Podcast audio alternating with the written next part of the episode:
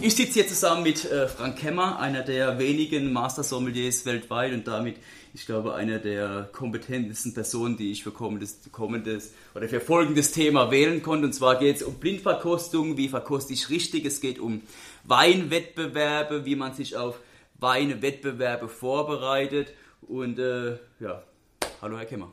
Danke, schön da zu sein. Danke es steht jetzt bald wieder die internationale Meisterschaft der Sommeliers in Belgien an mit unserem Vertreter Marc Almert. Äh, wie sieht so ein internationaler Sommelier-Wettbewerb aus? Naja, es ist ja schon interessant. Ähm, der Sommelier-Wettbewerb ist unglaublich anspruchsvoll, aber er geht weit über das hinaus, was eigentlich in der täglichen Arbeit vom Sommelier gefördert wird. Ähm, und deshalb reicht es eigentlich nicht aus, nur äh, im Restaurant selbst, äh, im Job, in seinem Restaurant ein guter Sommelier zu sein, ein sehr guter Sommelier zu sein. Man muss tatsächlich sich darüber hinaus noch äh, fortbilden. Es ist ein bisschen so wie äh, normales Autofahren und Formel 1 Autofahren. Das eine ist Alltag, das andere ist was ganz Außergewöhnliches. Und deshalb ist der Markt tatsächlich gerade sehr, sehr intensiv in der Vorbereitung. Ich bin ja da auch mit eingebunden. Ähm, und wir machen da sehr, sehr viele Dinge. Grundsätzlich diese Wettbewerbe bauen ja eigentlich alle auf drei Säulen auf. Einerseits Theorie, also klassische Weinkunde, äh, andererseits Service, Restaurantservice äh, am Tisch und zum dritten das Thema Verkostung und das natürlich meistens in Blindverkostung. Ähm, die erste Geschichte, das theoretische Lernen, ist eigentlich etwas, da kann man dem Kandidaten selbst gar nicht viel helfen. Das muss er selber machen. Das ist einfach eine Fleißarbeit, zu Hause am Schreibtisch zu sitzen und äh, äh, die Weinwelt zu studieren. Was übrigens ganz interessant ist, ähm, wenn ich zurückdenke, wie das in meiner Zeit war, vor 15, vor 20 Jahren, als ich selbst noch als solchen Wettbewerben teilgenommen habe, ähm, da war das geforderte Wissen sicherlich kleiner als heute die Weinwelt ist deutlich größer geworden. Ich kann mich noch erinnern, vor 20, 25 Jahren, Weinländer wie Argentinien waren noch überhaupt nicht auf der Landkarte damals. Äh, das hat man doch gar nicht auf dem Schirm gehabt. Also die Weinwelt war überschaubarer damals, aber der große Unterschied, wir hatten damals kein Internet. Mhm. Äh, die Verfügbarkeit von Informationen ist heute natürlich deutlich einfacher, als sie damals war. Wir haben ja damals mit so altmodischen Mitteln wie Büchern gelernt, aus denen wir das Weinwissen gezogen haben. Ähm, also ganz klar, die Weinwelt ist größer geworden, das Weinwissen ist umfangreicher geworden, aber auch die Verfügbarkeit des Wissens ist umfangreicher geworden. Hier ist natürlich ganz, ganz wichtig äh, für die Kandidaten zu erkennen, ähm, dass der eigene Blick auf die Weinwelt, jetzt der spezifisch deutsche Blick in unserem Fall, nur einer der möglichen Blickwinkel ist, den man haben kann und dass ein Kollege aus Hongkong, aus Singapur, aus New York, aus äh, Australien einen anderen Blickwinkel hat, der aber genauso richtig und wahr ist. Man muss also so ein bisschen seinen eigenen Horizont äh, überschreiten und vielleicht auch Weinregionen, die bei uns in Deutschland nicht so wichtig sind, ähm, sehr, sehr genau anschauen, weil sie vielleicht für den Kollegen aus Australien oder aus Tokio sehr, sehr wichtig sind. Also da ist ganz, ganz wichtig und das ist ja ein Grundsitz, grundsätzlicher äh, Fakt bei Sommeliers, dass man seinen Horizont immer versucht, sehr, sehr weit zu erweitern. Denn es bringt nichts, wenn man alle Einzellagen aus Nierstein auswendig kennt, ähm, aber sich mit den großen Rieslingen aus dem Clare Valley in Australien nicht mhm. auskennt. Denn die haben eben international gesehen äh, eine ähnliche Berechtigung. Mhm. Äh, die zweite Sache beim Restaurantservice, ähm, da ist es natürlich einerseits sehr, sehr wichtig und hilfreich, dass man eine lange Erfahrung hat äh, ähm, im Restaurant selbst. Äh, unser Kandidat Marc Almert äh, hat ja in der Ente in Wiesbaden gearbeitet, hat, war dann Chefsommelier in vier Jahreszeiten in Hamburg, ist jetzt äh, im Borolac in Zürich, also wirklich Weltklassebetriebe. Da ist er schon sehr, sehr fit. Aber auch hier muss man aufpassen, denn bei diesen Sommelier-Wettbewerben werden wirklich sehr, sehr knifflige Aufgaben gestellt und es passieren immer wieder unvorhergesehene Dinge. Ähm, in dieser Service-Situation. Und da muss man ganz bewusst auch darauf trainieren, dass man flexibel ist in seinem Arbeiten, dass man ähm, zweigleisig denken kann, mehr, äh, Multitasking denken kann und äh, vor allem auch sehr, sehr schnell arbeiten kann, denn die Zeit ist bei vielen Kollegen immer ein bisschen ein kritischer Punkt, äh, dass man da sehr, sehr schnell arbeiten kann. Es ist wirklich ganz interessant, man denkt sich, wie kann das so schwierig sein, dass man sowas im Wettbewerb bewerten kann, ein Restaurantservice, aber ich weiß es selbst aus meiner Tätigkeit in Juries für diese Wettbewerbe, wenn wir beispielsweise bewerten, wie ein Kandidat eine Flasche Wein dekantiert, dann haben wir eine Liste von mindestens 50 Punkten, auf die wir achten. Da wird wirklich jede winzig kleine Bewegung bewertet, wie er das Streichholz anmacht, wie er die Flasche Wein anfasst. Also es ist wirklich, äh, äh, man schaut sehr, sehr genau hin, um da wirklich den, den Besten unter den Guten herauszufinden. Ja, und schließlich blind verkosten, auch das ist natürlich eine sehr, sehr schwierige Geschichte. Ähm, hier muss man ganz klar sagen, wenn es um Blindverkosten geht bei Wettbewerben, dann geht es nicht nur darum, den Wein zu erkennen, das wäre eigentlich relativ leicht oder vielleicht auch mit Glück möglich. Ähm, wichtig ist, dass man es auch entsprechend herleitet, dass man zunächst den Wein entsprechend verkostet und dann aufgrund von diesen Verkostungsergebnissen die richtigen Schlüsse zieht und sagt, ja, genau aufgrund dieses Aromas, aufgrund dieser Säure, aufgrund dieses Tannins und diesem Alkohol kann es eigentlich nur das und das sein. Also dieser gesamte Lösungsweg ist sehr, sehr wichtig. Mhm. Und auch da ist es natürlich sehr, sehr wichtig, dass man so eine grundlegende Verkostungstechnik ähm, im Kopf hat, im Arbeitsspeicher quasi montiert hat, die man dann automatisch ablaufen lässt bei jedem Wein, den man dann im Glas hat. Also offensichtlich doch ein sehr, sehr komplexer ähm, Prozess, den wir da ähm, durchlaufen müssen und dann ist natürlich eine Sache auch noch wichtig, wenn wir über Sommelier-Wettbewerbe sprechen. Es geht nicht nur um Wein, das darf man nicht vergessen. Es geht um alle Getränke, äh, die im Restaurant serviert werden. Und heutzutage ist beispielsweise das Wissen über Sake äh, absolut wichtig. Ohne Sake brauchen Sie da gar nicht erst hinfahren, wenn Sie keine Kenntnis drüber haben. Cocktails, Aperitifs, Digestivs, äh, Brände.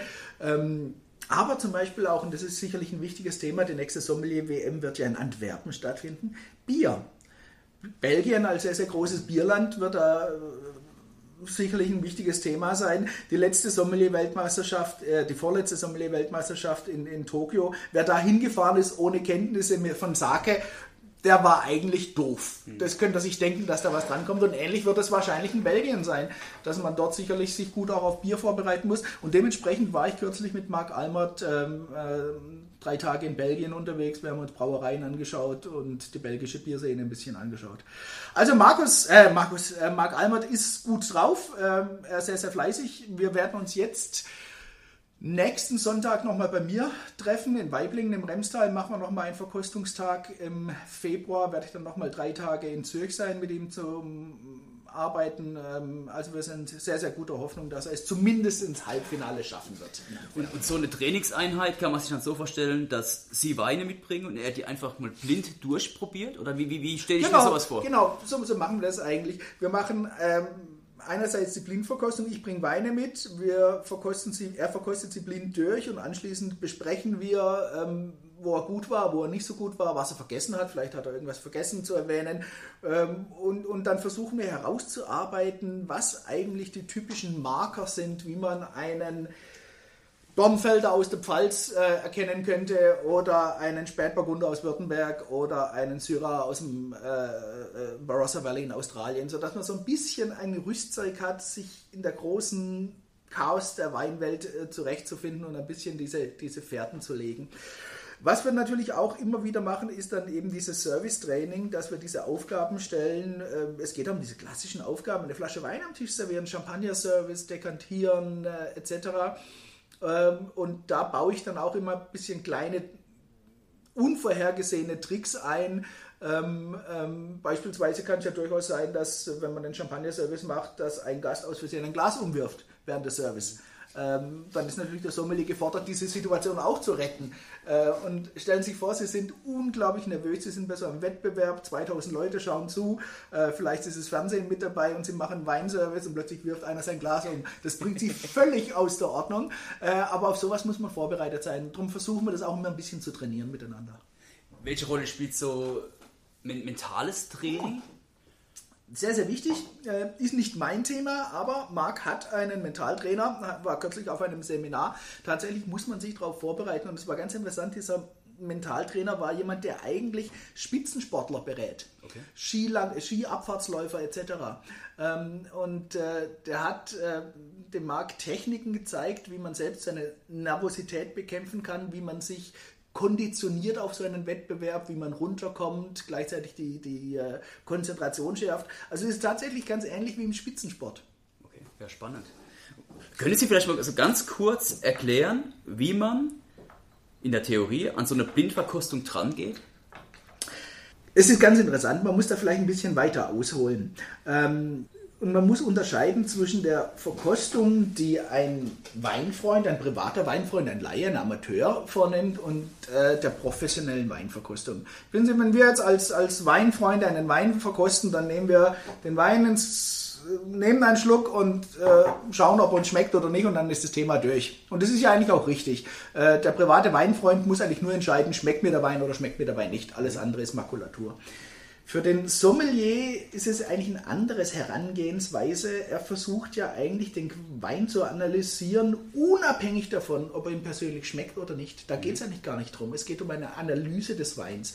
Also es ist eigentlich ähm, der Ausgangspunkt, ob wir eine subjektive Weinprobe machen, so wie es der private Weinfreund macht, oder eine objektive Weinprobe, wie es der Profi macht, bei der man versucht, unabhängig davon, ob einem der Wein persönlich gefällt oder schmeckt, den Wein zu analysieren, die Qualität des Weins zu analysieren.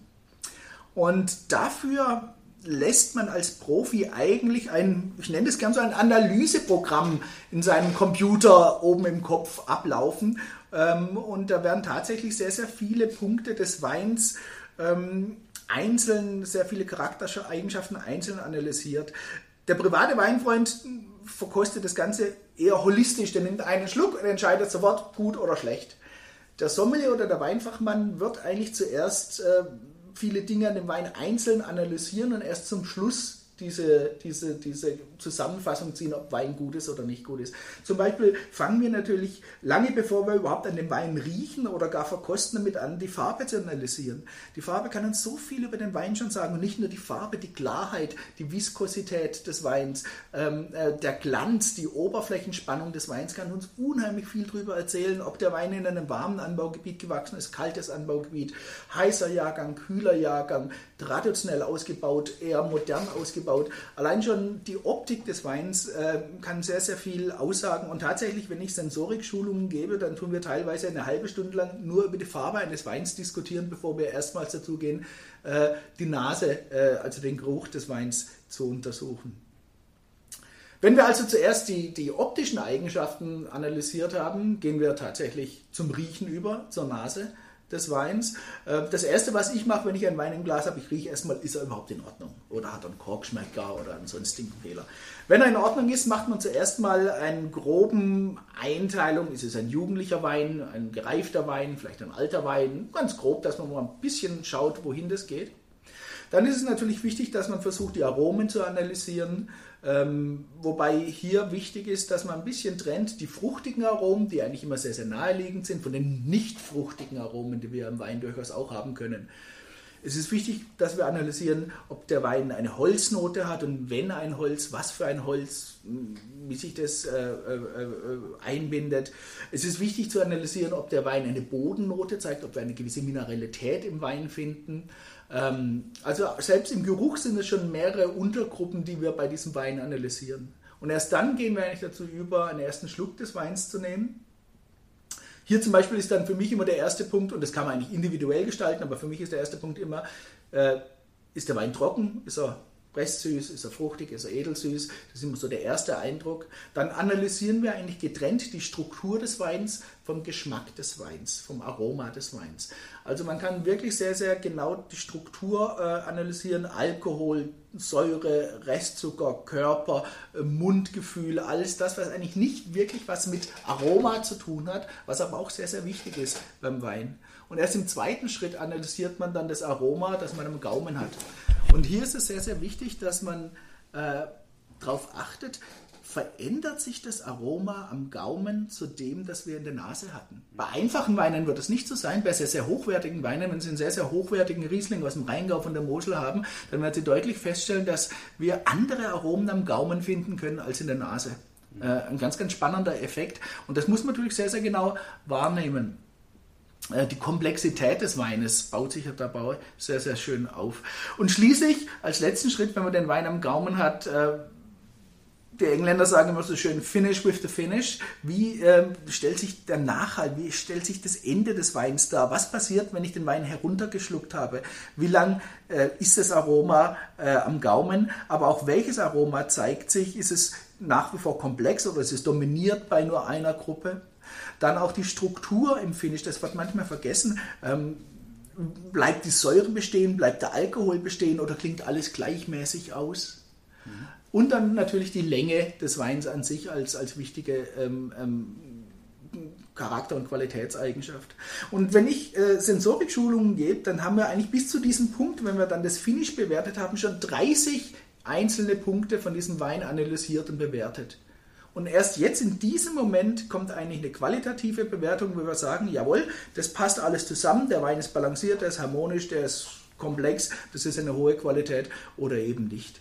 Und man muss immer sehr, sehr vorsichtig sein, dass man diesen Schluss nicht zu früh macht, dass man nicht zu früh ein Urteil über den Wein spricht, sondern tatsächlich erst, wenn man am Ende alles zusammengetragen hat, dann kann man eigentlich ein, ein fachliches Urteil ähm, über einen Wein äh, sagen. Und ich vergleiche das manchmal, ich vergleiche das manchmal mit ähm, diesen CSI-Krimis, die es, ja sehr, sehr beliebt im Fernsehen gibt, wenn da die Ermittler an den Tatort kommen, ähm, dann ist manchmal äh, etwas sehr offensichtlich, da liegt ein Reiche, äh, Blut außenrum und er hat die Pistole in der Hand und ein Loch im Kopf, also ist ganz klar Selbstmord. Aber dann urteilen sie eigentlich nicht so schnell, sondern sie tragen alle kleinen Punkte zusammen, tun jede kleine Spur auswerten und setzen erst am Ende das Bild zusammen und vielleicht ergibt sich dann ein ganz anderes Bild, wenn man tatsächlich alle die kleinen Bits and Pieces äh, zusammen mit äh, in die Beurteilung einfließen lässt. Und so ähnlich sollten wir es eigentlich auch beim Wein machen, wenn wir ihn fachlich verkosten. Und dann haben sie letztendlich nach diesen 30 Schritten verschiedene Parameter. Ist dann die erste Frage, was könnte es für eine Rebsorte sein? Und die gibt mir dann vielleicht wieder Ausschluss auf das Anbaugebiet. Oder umgekehrt, ich kann mir auch die Frage stellen, wo kommt der Wein her? Und dann überlegen, was könnte es für eine Rebsorte sein? Gibt es auch hier dann so eine Vorgehensweise, wie man sich am besten an das Ziel tastet? Genau. Äh, tatsächlich ist es so, wenn wir jetzt eine Blindverkostung machen und äh, zum Schluss herausfinden wollen, was der Wein ist, wo er eigentlich herkommt. Im Endeffekt müssen wir ja nur vier, fünf Dinge herausfinden. Dann kann man den Wein relativ genau bestimmen. Zuerst natürlich die Rebsorte. Zum Zweiten ist es ein kühles Klima oder ein warmes Klima, in dem der Wein gewachsen ist. Zum Dritten der Boden, auf dem der Wein gewachsen ist. Das kann man ja bei vielen Weinen relativ deutlich feststellen. Ähm, die Profis wissen es ebenso wie, wie erfahrene Weinkenner, dass man den Schieferboden an der Mosel sehr, sehr deutlich im Riesling schmeckt im Vergleich zum ähm, ähm, rotliegenden, äh, das man in Rheinhessen findet äh, oder den, den Lössböden in Baden. Das gibt dann einen eigenen Charakter im Wein, das kann man herausfinden. Und schließlich als letztes, wenn man dann noch herausfinden kann, ist der Wein traditionell oder modern ausgebaut, eher ein bisschen im Stil der neuen Welt oder im Stil der alten Welt. Wenn man diese vier Parameter herausgefunden hat, kann man eigentlich den Wein schon sehr, sehr deutlich eingrenzen. Ich gebe Ihnen ein Beispiel. Wir finden heraus die Rebsorte Chardonnay. Wir finden heraus, er muss aus einem kühlen Anbaugebiet sein, weil die Farbe zeigt mir das an, die Säure, die Frucht, ähm, daran kann man das sehr, sehr schön ablesen. Zum dritten finde ich dass der Wein auf Kalkboden gewachsen ist. Das kann man relativ deutlich beim Chardonnay schmecken. Und zum vierten finde ich heraus, dass er sehr traditionell ausgebaut ist. Mhm. Dann kann das eigentlich nur noch Chablis oder nördliches Burgund sein. Es geht nicht mehr anders. Mhm. Also so kann man sich sehr, sehr schön hintasten. Grundsätzlich ist es natürlich ähm, klug, wenn man vom Groben ins Feine geht wenn man vielleicht nicht sofort sagt Chardonnay, sondern so ein bisschen versucht, die Gruppe der Rebsorten einzugrenzen. In diesem Fall wäre die Pinot-Gruppe. Es könnte ein Chardonnay, ein Weißburgunder, vielleicht auch ein Grauburgunder sein, also in die Pinot-Gruppe gehen. Und dann mal grob versucht zu unterscheiden, ist es eher eine kühle Region oder eine warme Region? Ist es eher neue Weltstil, eher alte Weltstil? Und so kann man sich immer mehr hintasten und kommt dann vielleicht hoffentlich am Ende genau aufs richtige Ergebnis. Wobei wir müssen schon ganz ehrlich sein, da gehört viel fachliches Know-how dazu, viel Erfahrung, viel Training, aber auch eine gute Portion Glück. Mhm. Der Wein muss einem liegen und dann, dann äh, passt es. Ich kann mich erinnern, vor vielen, vielen Jahren, als ich den Wettbewerb zum besten Sommelier Deutschlands gewonnen habe, da hatte ich im Glas einen, einen Wein und ich habe ihn verkostet und ich sagte, ah, das ist wahrscheinlich ein Chenin Blanc, wahrscheinlich Loiretal. Aber genauer wusste ich es dann eigentlich nicht. Und da habe ich geraten und ich habe gesagt, das ist ein Bouvray aus der Lage Le Olieu von Gaston Huet. Und es war es exakt. Aber im Endeffekt war es geraten. Aber manchmal braucht man auch Glück. Also wie viel, was, wie viel muss ich wissen? Wie viel muss ich an Training mitbringen? Und was ist Talent? Talent darf man eigentlich gar nicht überschätzen. Ähm, viele Leute denken ja immer gerade bei der Verkostung, man bräuchte eine besonders gute Nase, eine besonders gute Zunge. Das ist eigentlich nicht so. Wir verkosten nicht mit unserer Nase und nicht mit unserer Zunge, sondern wir verkosten mit unserem Gehirn. Man muss sich dessen immer bewusst sein. Die Nase und die Zunge nehmen nur die Informationen auf und deutlich mehr Informationen, als wir eigentlich verarbeiten können. Es geht gar nicht so sehr um das eigentliche Schmecken und Riechen, sondern es geht um das Verarbeiten dieser Informationen, wenn sie im Gehirn ankommt. Und deshalb muss man eben so ein, so ein Analyseprogramm quasi in seinem Kopf abgespeichert haben, äh, um dann in die richtige Richtung zu kommen. Und das ist auch etwas, gerade Weinfreunde, Weinleien sagen, oh, sie können den Wein so toll verkosten. Dann sage ich, äh, wenn, wenn, wenn Sie in dieses Glas reinriechen und mich, wenn ich in dieses Glas reinrieche, das, was bei uns da oben an der Nase ankommt, ist genau das Gleiche. Nur habe ich eben eine andere Analysetechnik, äh, diese Informationen zu verarbeiten. Deshalb kann man das mit dem Training schon sehr, sehr gut ähm, ähm, ähm steigern, diese, diese Kenntnis. Ähm, also Talent möchte ich gar nicht so sehr äh, gerade beim Weinverkosten sehen, sondern das ist wirklich harte Arbeit und vor allem auch Erfahrung. So viel wie möglich verkosten, verkosten, verkosten und beim Verkosten immer sehr, sehr offen sein, in seinem Horizont nicht einschränken lassen. Talent ist eigentlich eher wichtig im praktischen Servicebereich, ähm, in dieser, dieser praktischen Restaurantaufgabe, weil ähm, selbst wenn man alles perfekt richtig macht, äh, heißt es noch lange nicht, dass man ein charmanter Gastgeber ist äh, und äh, dass die Gäste einen auch mögen. Und dieser, dieser individuelle, persönliche Touch kommt ja auch gerade in Wettbewerben durchaus in die Bewertungen mit hinein. Man stellt sich als Prüfer die Frage, ist das jemand, den ich gerne in meinem Restaurant beschäftigen würde oder wenn ich dort Gast bin, ist das jemand, von dem ich gern bedient werden möchte? Und da äh, ist ganz klar, es gibt Sommeliers, die haben ein großartiges Talent als Gastgeber, äh, die mag man einfach und es gibt welche, die sind vielleicht absolute fachliche Experten und trotzdem wird man nicht warm mit ihnen. Also auch das spielt tatsächlich in die Prüfung ja, mit ein? Ja, ähm, nicht so stark, weil es ist ja ein eher subjektiver ja, Faktor, deswegen, den man genau. nicht bewerten ja. kann. Aber es gibt immer bei den Juroren dann am Ende so diese Frage, möchtest du von diesem Sommelier bedient werden? Und ich glaube, das ist auch eine ganz, ganz wichtige Sache, denn äh, wissen Sie, ein Sommelier verkauft nicht Weinwissen, äh, ein Sommelier verkauft im Endeffekt Wohlfühlen. Ähm, und wenn's, wenn der Sommelier äh, nicht alle Einzellagen von Nierstein auswendig kann, aber mir trotzdem einen schönen Abend bereitet, ja, ja. dann hat er gewonnen und ist ein guter Sommelier. Ja, ja, absolut. Ja. Was, was glauben Sie, wie unterscheidet sich die Sommelerie von heute im Vergleich zu 20 Jahren? Gibt es da Unterschiede? Im Vergleich vor 20 Jahren? Vor 20 Jahren? Ja, also, da gibt es einige Dinge, die sich sicherlich geändert haben. Ähm, die Fokussierung auf deutschen Wein ist natürlich etwas, was in den letzten 20 Jahren dramatisch zugenommen hat. Und das ist gut so, das wissen wir alle. Ich kann mich noch gut erinnern, ähm, und ich muss anders anfangen, da muss ich ja mal vorstellen, als die Oberschiene in München mit Eckhard Witzigmann 1979 eröffnet hat, hatten die keinen einzigen deutschen Wein auf der Karte. Man kann sich das nicht mehr vorstellen.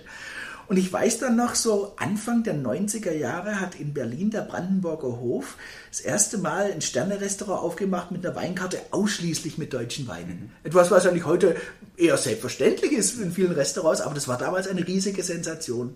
Also diese, diese tolle Fokussierung, äh, den deutschen Wein in der Spitzengastronomie in den Mittelpunkt zu stellen, das ist etwas, das gab es vor 25 Jahren noch nicht. Das gibt es heute und das ist schön. Eine zweite Sache, die mir eigentlich immer wieder sehr positiv auffällt, ist, wir haben so viele tolle junge Frauen in der Sommelerie. Ja. Ähm, ich denke mittlerweile wir brauchen da gar keine Quote. Äh, das ist von ganz allein so, dass vielleicht schon jede zweite, äh, jeder zweite junge Sommelier eine Frau ist. Und die Damen machen das wirklich klasse. Gerade was Charme, Einfühlungsvermögen im Restaurant angeht, sind die Mädels natürlich richtig klasse. Mhm. Und wenn man zurückdenkt, vor 25 Jahren, da gab es zwei, drei große Sommelieren, die Paula Bosch. Äh, aber es war doch eine sehr, sehr männliche Domäne damals. Und das hat sich schon dramatisch geändert. Und vielleicht zum Dritten, es ist alles ein bisschen lockerer geworden. Ich kann mich ja noch gut erinnern, früher, wir sind ja im Restaurant rumgerannt mit so einem komischen Tastewer um den Hals und äh, äh das gibt es heute alles nicht mehr. Der Umgang mit Wein ist lockerer geworden und das ist, das ist ein absoluter Gewinn für die Gastronomie in Deutschland. Aber glauben Sie auch, das Ganze ist professioneller wie damals oder geht man nur einfach mit diesem Produkt um? Auch da muss man natürlich ganz klar sagen, als ich angefangen habe, als Sommelier zu arbeiten in Deutschland, gab es noch keine Sommelier-Ausbildung in Deutschland. Mhm. Ähm, und das trifft nicht nur für mich zu, sondern für viele andere große Namen aus dieser Generation, sei es Marcos del Monego, Jürgen Fendt etc., wie sie alle heißen. Wir haben keine klassische Sommelier-Ausbildung gemacht, weil es die damals einfach nicht gab in Deutschland. Und das hat sich ja geändert. Wir haben ja zwei, drei wirklich gute Schulen hier in Koblenz, die Sommelier-Schule, die, die Sommelier-Schule in München, die wirklich einen klasse Job macht. Ähm, das hat sich schon äh, äh, sehr geändert. Wir mussten es uns damals quasi selbst beibringen und jetzt hat man das wirklich auf professionelle äh, Beine gestellt. Vielleicht schon mal ganz kurz auch darauf einzugehen, was überhaupt ein Master Sommelier ist, weil es ist erstmal beeindruckend, wenn man sieht, was so jemand wie Sie ableisten muss, um letztendlich so einen Titel zu tragen. Wie viel gibt es derzeit weltweit? 273, äh, irgendwie sowas, ich weiß nicht ganz also Das ist erstmal ja schon mal eine, eine ziemlich herausfordernde Nummer. Das ist ein ganz, ein ganz interessanter Vergleich, das habe ich neulich gelesen. Es gibt mehr Menschen ähm, die in den, ins Weltall geflogen sind, als Menschen, die die Master Sommelier-Prüfung geschafft haben. Ja, nicht schlecht. Dann wird das nächste sein, welcher Master Sommelier ins Weltall fliegt. Aber was, was, was muss ich mitbringen, um Master Sommelier mich nennen zu dürfen? Ähm, es ist ein sehr, sehr langer Prozess. Ähm, wenn man Master Sommelier werden will, äh, das ist kein Sprint, das ist ein Marathon und der Marathon geht über viele, viele Jahre. Ähm, denn es ist nicht nur eine Prüfung, nicht nur eine Ausbildung, äh, es ist im Endeffekt eine ganze Serie von Prüfungen. Um Master Sommelier zu werden, muss man vier Prüfungen hintereinander bestehen, ähm, die jeweils wirklich eine lange Zeit brauchen, um sich darauf vorbereiten.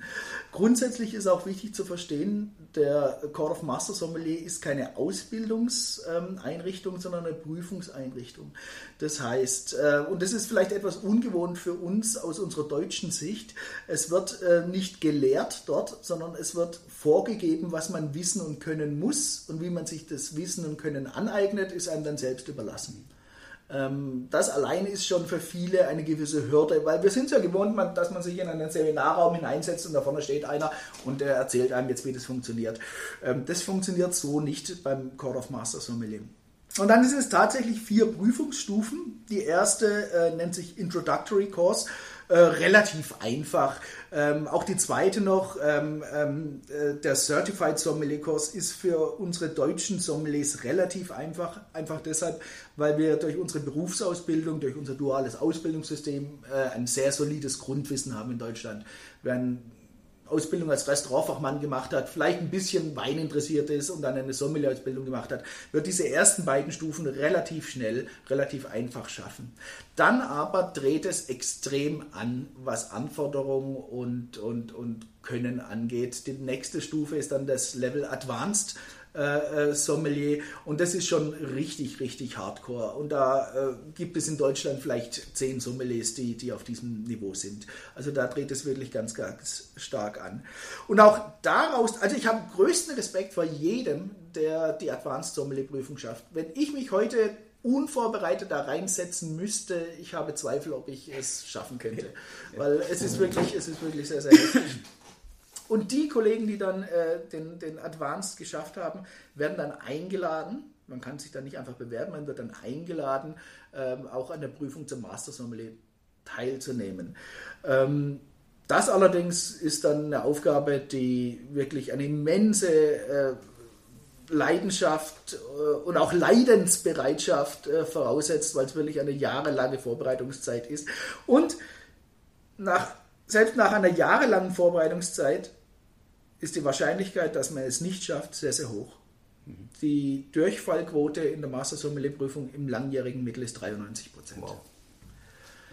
Deshalb, ähm, ich sage für jeden, man sollte den Advanced Sommelier anstreben äh, und wenn man Glück und, und, und viel Können hat, dann ist das andere nochmal ein Tüpfelchen obendrauf, aber ähm, ich weiß auch nicht, wie ich das damals geschafft habe. Ich bin sehr froh, dass ich jetzt auf der anderen Seite des Tisches sitze. Aber Sie müssen ja im Vorfeld schon mal immer ein Ziel gehabt haben, irgendwann diesen Titel tragen zu wollen. Ja. Das heißt, Sie haben sich auch immer explizit darauf oder damit beschäftigt und sich vorbereitet. Ja. Ähm, ich habe als, als, als junger Sommelier, als Kommi bei einem Master Sommelier gearbeitet, der mich natürlich entsprechend äh, gefördert hat. Es ist ganz, ganz wichtig, auf diesem Weg braucht man Mentoren, braucht man erfahrene Kollegen, die einem hinführen, sonst kann man das gleich vergessen. Aber das ist ja überall so in der Berufswelt, man muss die richtigen Menschen zur richtigen Zeit ähm, treffen, sonst, sonst wird das nie was. Und dann, ja, wie stelle ich mir so eine Advanced-Prüfung vor? Also auch hier wieder in erster Linie Blindverkostung? Nein, auch hier wieder ganz klar drei Teile: Theorie, Praxis, Tasting. Mhm. Ähm, Im Advanced ist es so, dass man alle drei Teile gleichzeitig ähm, absolvieren und bestehen muss. Ähm, und zwar jeweils äh, mit einem gewissen Prozentsatz, ähm, der erreicht werden muss. Das macht das ganze Thema schon sehr, sehr anspruchsvoll, weil es reicht nicht, sehr, sehr stark im Tasting zu sein und dafür schwach in der Theorie. Man kann es nicht gegenseitig ausgleichen. Sie müssen in allen drei Fächern sehr, sehr ähm, gut sein. Ähm, die Herausforderung bei der Theorie liegt eigentlich darin, wie ich vorhin schon angedeutet habe, dass man versuchen muss, seinen eigenen Standpunkt ein bisschen zu relativieren. Ähm, man muss einen kosmopolitischen Standpunkt annehmen, weil die Prüfung ist die gleiche, egal ob der Sommelier jetzt aus Australien, aus Grönland oder aus Deutschland kommt. Äh, und darum ist es eine internationale ähm, äh, Prüfung. Es gibt keinen kein, kein Schwerpunkt auf einem Weinland. Äh, man muss einen bulgarischen Cabernet genauso wichtig nehmen wie einen großen Bordeaux, sonst hat man keinerlei Chancen, das jemals, jemals zu schaffen. Auch hier wieder äh, ganz wichtig, es geht nicht nur um Wein, es geht um alle Getränke, ich sage das immer, die legal in der Gastronomie ausgeschenkt werden dürfen. Äh, also äh, Cocktail, Sake, Spirituosen, Tee, Kaffee, Mineralwasser, Bier, Cider etc. Äh, Cider ist ein sehr schöner Punkt, spielt ja bei uns äh, in Deutschland überhaupt keine Rolle. Mhm. In England aber zum Beispiel ein sehr, sehr wichtiges okay. Getränk, ähnlich wichtig wie Bier. Also da muss man sich sehr intensiv drauf äh, vorbereiten. Zigarren? Zigarren spielt im fachlichen Bereich natürlich auch eine Rolle. Äh, ganz, ganz wichtig. Also die Anbaugebiete auf Kuba etc. sollte man alle kennen. Zigarrenformate, äh, wichtiges Thema. Dann haben wir die Prüfung äh, in der Theorie, äh, in der Praxis und auch hier, äh, das kann man nicht lernen, sondern man kann diese Prüfung nur bestehen, wenn man langjährige Erfahrung im Restaurant selbst hat, wenn man einfach Erfahrung ist durch nichts zu ersetzen. Denn diese Prüfung sieht so aus, dass Sie in ein, ein Restaurant hineingeschickt werden, an dem verschiedene Tische mit Prüfern besetzt sind. Ist natürlich kein öffentliches Restaurant, ist eine, eine gestellte Situation, aber wir versuchen es doch weitgehend realistisch zu halten. Ähm, und sie, sie, gehen von Tisch zu Tisch und äh, an jedem Tisch kriegen sie eine Serviceaufgabe gestellt und müssen etwas lösen. Ähm, aber wir der Court of Master Sommelier nimmt es sehr, sehr ernst und, und setzt das Niveau sehr, sehr hoch an. Also wir bringen die Leute wirklich in fachlichen Stress dabei. Mhm. Ähm, aber Stress ist etwas, das ein Sommelier jeden Abend in seinem Restaurant hat, mit dem er umgehen kann und umgehen sollte. Ähm, äh, also es passieren auf jeden Fall unvorhergesehene Dinge, äh, wenn sie am Tisch arbeiten. Äh, auch das Zeitthema ist, ist immer ein ganz, ganz wichtiges. Sie werden also unter Stress gebracht. Wir wollen sehen, ob dieser ähm, Kandidat wirklich ein Sommelier ist, ein Gastgeber ist, oder ist es jemand, der sich nur sein Wissen angelesen hat. Äh, das reicht nicht aus. Und tatsächlich dann zum Schluss gibt es eine, eine Prüfung äh, im, im Blindverkosten von Weinen. Die sieht so aus, dass man sechs Weine vor sich hat, die innerhalb von 25 Minuten verkostet werden müssen. Aber auch hier, wie ich schon gesagt habe, nicht nur verkostet, sondern auch korrekt analysiert werden müssen. Mhm. Wir nennen das ein Deductive Tasting, also ein deduktives Verkosten, ein schlussfolgerndes Verkosten. Aufgrund von dieser und dieser Eigenschaft ziehe ich diesen und jenen Schluss. Mhm. Und am Ende sollte man von diesen äh, sechs Weinen möglichst natürlich dann Herkunft äh, und, und, Weinart herausgeschmeckt haben. Der große Unterschied jetzt zur Prüfung zum Advanced Level und zum Master Level ist einerseits, dass äh, die Messlatte, äh, die Punktzahl, die man erreichen muss beim äh, äh Master Sommelier deutlich höher ist. Also ich kann die Zahl ja ruhig nennen. Sie müssen 75 Punkte, äh, 75 Prozent richtig haben. Beim Advanced? Nein, beim, beim, beim Master, Master, Beim Master. Was natürlich schon interessant ist, also das bedeutet, wenn Sie sechs Weine vor sich haben, blind, die alles sein können aus der mhm. ganzen Welt, sollten Sie fünf davon erkennen. Ja, das ist schon äh, ein ziemlicher Anspruch. Und erkennen heißt richtige Rebsorte? Rebsorte, Jahrgang, ja. Herkunft. Gut ab. Erzeuger ist natürlich Unsinn, das muss man nicht sagen, aber ähm, der Wein muss schon sehr, sehr genau definiert werden. Der große Unterschied, ein weiterer großer Unterschied zwischen, zwischen Master und Advanced, äh, im Advanced ist die Prüfung, die schriftliche Prüfung, die theoretische Prüfung schriftlich. Mhm. Und schriftliche Prüfung ist ja eigentlich was Gutes, weil das kennt jeder eine Prüfungssituation. Man liest eine Frage, man es fällt einem nicht ein, man sagt, okay, ich, komme nachher auf die Frage zurück, vielleicht fällt mir es wieder ein. Mhm. Die Prüfung zum Master Sommelier ist mündlich. Ganz bewusst mündlich, denn ähm, ein Sommelier kommuniziert mit seinem Gast ja auch nicht schriftlich, sondern mündlich. Äh, sie stehen im Restaurant und müssen mit dem Gast kommunizieren. Und die Prüfung, die theoretische Prüfung läuft also so ab, Sie kommen in einen Raum hinein, da sitzen Ihnen dann fünf, sechs Prüfer gegenüber und äh, sie werden dreiviertel Stunde lang mit Fragen bombardiert. Abwechselnd äh, stellt jeder Prüfer eine Frage.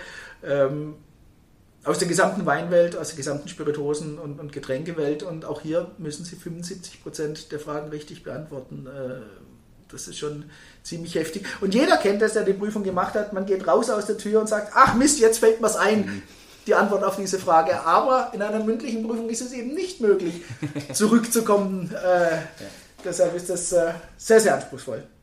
Und letztlich, das darf man nicht vergessen, die Prüfung ist in Englisch. Mhm. Äh, es ist eine internationale Qualifikation. Ähm, Engländer, Amerikaner werden nicht bevorzugt, ganz im Gegenteil. Ähm, aber wir müssen uns natürlich auf eine gemeinsame Sprache einigen und die Lingua Franca ist Englisch und deshalb müssen wir Deutschen es natürlich auch auf Englisch machen, so wie es jeder Kollege äh, auf der ganzen Welt auf Englisch machen muss. Und deshalb muss man natürlich ein bisschen mit den Fachbegriffen, auch in der Terminologie vom Verkosten, äh, sich das ein bisschen anlernen, sonst, sonst, funktioniert das nicht. Wie haben Sie das damals gefeiert, als Ihnen klar war, dass Sie sich ab jetzt Master Sommelier nennen dürfen? Ähm, äh, es ist eigentlich etwas, was wir immer wieder erleben bei vielen äh, Kollegen, wenn sie dann ihr Ergebnis bekommen äh, und mitgeteilt bekommen haben, dass sie Prüfung geschafft haben. Das Erste, was die Leute machen, ist tatsächlich sie fangen an zu weinen. Okay. Ich habe das schon so oft erlebt, dass wirklich gestandene Leute, Sommeliers, die seit 20 Jahren in Spitzengastronomie arbeiten, auch wirklich namhafte äh, Kollegen einfach nur da gestanden sind und geheult haben. Was so Druck abfällt. Genau, ja. es ist so ein immenser Druck, den man wirklich über Jahre aufgebaut hat. Es gibt äh, Kollegen, die seit 10, 15 Jahre lang sich auf diese Prüfung vorbereitet haben. Mhm. Und wie ich sagte, auch nach 15 Jahren ist es noch keine Garantie, dass man die Prüfung schafft. Mhm. Und wenn dann dieser Druck plötzlich abfällt, man kann die Tränen nicht halten. Also es ist nicht so, dass man dann rumspringt und, und jubiliert. Geht übrigens auch gar nicht. Äh, die Prüfung ist meistens im Dorchester und da muss man sich natürlich benehmen in England. ähm, nein, die meisten fangen dann wirklich erstmal an, äh, die Tränen freien Lauf zu lassen. Und bei mir war es damals genauso. Ich kann mich da gut erinnern. Was machen Sie heute? Ich habe ähm, hab, äh, über 20 Jahre lang in der Spitzengastronomie gearbeitet. Ähm, mit großer Freude. Ich war ja, ich war ja ähm, 14 Jahre lang im gleichen Restaurant. Sie wissen, es in Gastronomie ist es eigentlich nicht üblich, dass man so lange im gleichen Betrieb bleibt. Man das war das, Delis das Restaurant Delis in ja. Stuttgart, genau. Äh, wunderschöner Arbeitsplatz. Ähm, und ich weiß noch, an meinem letzten Arbeitstag, ähm, 2003 war das, äh, bin ich mit derselben Freude und Leidenschaft äh, in den Betrieb gegangen wie an meinem ersten Arbeitstag. Also ich habe diesen Job sehr, sehr geliebt. Ich liebe ihn heute noch. Ich habe diesen Arbeitsplatz geliebt. Aber ähm, es ist immer so, wenn man als Sommelier so viele Jahre in der Gastronomie war und dann natürlich so langsam auf die 40 zugeht und geheiratet hat und Familie und dann will man irgendwann nicht mehr jeden Abend im Restaurant mhm. stehen. Ähm, das ist ein ganz natürlicher Prozess. Ähm, Darum habe ich 2003 dann mit schweren Herzen den Job im Restaurant aufgegeben und äh, habe mich als, als Consultant in der Wein- und Gastronomiebranche selbstständig gemacht. Äh, auch ein Job, auf den ich vorher schon ein paar Jahre lang hingearbeitet habe. Ich habe neben meinem Job als Sommelier im Restaurant eine Ausbildung als Marketingfachkaufmann gemacht, weil mich auch interessiert hat, äh, nicht nur schön über den Wein reden zu können, wenn es jetzt den Handel betrifft, sondern auch ein bisschen was über Absatzwirtschaft äh, zu wissen. Ähm, das ist, glaube ich, eine ganz gute Kombination, wenn man nicht nur das fachliche äh, Know-how über das Produkt hat, sondern auch ein bisschen was von Verkaufen versteht. Das äh, ist am Ende ja dann auch wichtig. Und ich arbeite heute als Berater in der Wein- und Gastronomiebranche und ich berate einerseits ähm, Weingüter ähm, im, im, Marketingbereich, Weingüter hier in Deutschland. Ähm, einige namhafte Betriebe wie Dr. Heger am Kaiserstuhl, ähm, Schloss Reinhardshausen hier im Rheingau, ähm, mit denen wir schon seit langer Zeit gut zusammenarbeiten. Ich habe aber auch einen Beratervertrag mit dem größten Weingut Chinas, mit Zhang Yu. Ich bin relativ viel in China, hochspannender äh, Job. Äh, ich habe einen Beratervertrag mit einem Weingut in Südafrika. Also ich bin international relativ breit aufgestellt. Das ist so diese eine Säule meiner Tätigkeit.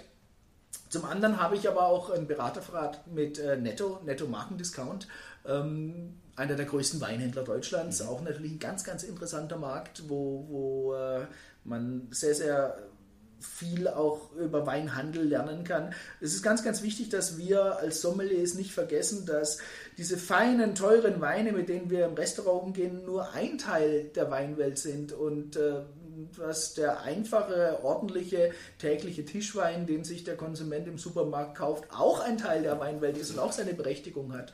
Deshalb macht mir das doch durchaus Freude, auch im, im Discount-Bereich äh, mit dabei zu sein.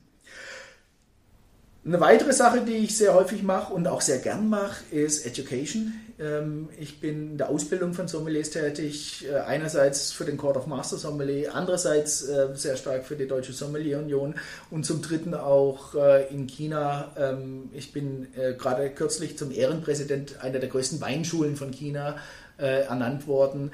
Also Education ist etwas, was mir schon sehr, sehr viel Freude macht, denn es ist ja auch ein bisschen die Aufgabe von uns erfahreneren ähm, Sommeliers äh, unser Wissen, unser Können weiterzugeben an die andere Generation. Ist vielleicht auch etwas, was wir mh, hm, der Branche schulden. Mhm. Denn wir hatten Leute, die uns damals geholfen haben und so ist es jetzt an uns, dass wir ein bisschen das weitergeben. Und es ist ja auch was sehr, sehr Befriedigendes, wenn man ähm, seine, seine Qualifikation weitergeben kann. Wir haben vorhin über Marc Almert gesprochen, ja ein großartiger Kollege, ähm, der unglaublich dankbar dafür ist, dass er von, von Leuten wie, wie mir, von Markus Del Monego, von Per Holm, Präsidenten der Sommelier Union, äh, nun profitieren kann äh, und dass wir ihm helfen und äh, der sich auch immer wieder sehr, sehr dafür bedankt. Und uns tut es natürlich dann unglaublich gut, wenn jemand, der unsere Hilfe annimmt, äh, dann auch solche Wettbewerbe äh, erfolgreich abschließt. Also das ist doch eine schöne Geschichte. Mhm.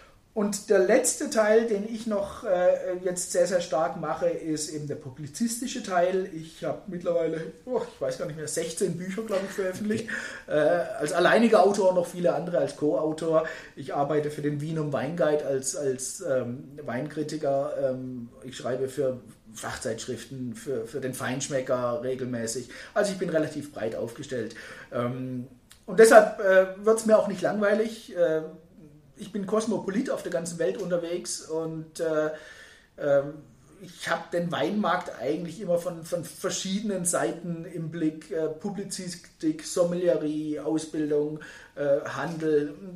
Und die Vielfalt des Weinmarkts ist ja etwas, was es ihn so einzigartig macht. Hm. Noch, noch eine letzte Frage. Ähm, wir sprechen natürlich jetzt über äh, Who is Who der, der Sommelerie, aber vielleicht hatte der ein oder andere Hörer jetzt Lust, sich näher mit dem Produkt Wein zu beschäftigen. Und ich glaube, wenn man tatsächlich dieses Ziel anstrebt, ist eine gute Basis eine Ausbildung oder eine Tätigkeit in der Gastronomie. Was muss ich mitbringen, um überhaupt Sommelier zu werden? Also, Grundvoraussetzung ist eigentlich, wie Sie richtig sagen, eine, eine dreijährige Ausbildung in der Gastronomie. Ähm, das wird immer gern vergessen. Ein Sommelier ist nicht Weinfachmann, sondern ein Sommelier ist im Endeffekt der Weinkellner. Daher kommt dieser Begriff. Und wenn Sie nicht wissen, wie man Teller trägt oder wie man ein Tablett trägt, dann bringt Ihnen Ihr ganzes Wein-Know-how überhaupt nichts. Also diese, diese Grundverständnis, wie Gastronomie funktioniert, äh, ist eigentlich die Voraussetzung. Der Sommelier ist eigentlich nur eine Zusatzqualifikation dann auf diesen gastronomischen Beruf äh, hinaus. Deshalb, ich empfehle jedem, der Sommelier werden will, Ausbildung als Restaurantfachmann in einem renommierten Betrieb zu machen, wo man natürlich schon sehr, sehr schön mit Wein in Berührung kommt. Und anschließend kann man dann ähm, eine dieser Sommelier-Schulen besuchen. Äh, die IHK in Koblenz, die IHK in München sind ja führend in Deutschland und da kriegt man dann dieses zusätzliche Weinwissen äh, äh, vermittelt. Ansonsten Mitglied werden in der Sommelier-Union? Ganz wichtig. Ähm, eigentlich aus einem ganz wichtigen Grund, das Vernetzen in der Branche mhm. ist was sehr, sehr wichtig ist. Ähm, Sie werden als Sommelier, als Einzelkämpfer niemals erfolgreich werden. Ja. Sie brauchen diese Vernetzung, diesen Austausch äh, äh, mit Kollegen und da ist natürlich der Berufsverband, die Sommelier Union, äh, ein ganz, ganz wichtiges äh, Werkzeug dazu. Und die Sommelier Union hat ja ein, ähm, einen sehr interessanten Förder, ein sehr interessantes Förderprogramm für besonders talentierte junge Sommeliers, das Sommelier College. Und das ist wirklich eine interessante Geschichte, das von mir geleitet wird. Das sind immer so circa 20, 25 äh, junge Sommeliers, die ein dreijähriges Stipendium bekommen und dann von mir äh, in Zusammenarbeit mit wirklich internationalen Referenten nochmal weitergebracht werden. Also das ist wirklich etwas, äh, das es sich anzustreben gilt, äh, in diesen, dieses Sommelier College hineinzukommen. Ja. Super, Herr Kemmer. Ich glaube, das war's. Vielen, vielen Dank. War super interessant. Viele Infos rund um Weinwettbewerbe, Weinverkostungen und alles, was zum Sommelier dazugehört. Äh, ansonsten weiterhin viel Erfolg. Viel Erfolg in China. Danke. Und bis bald. Dankeschön.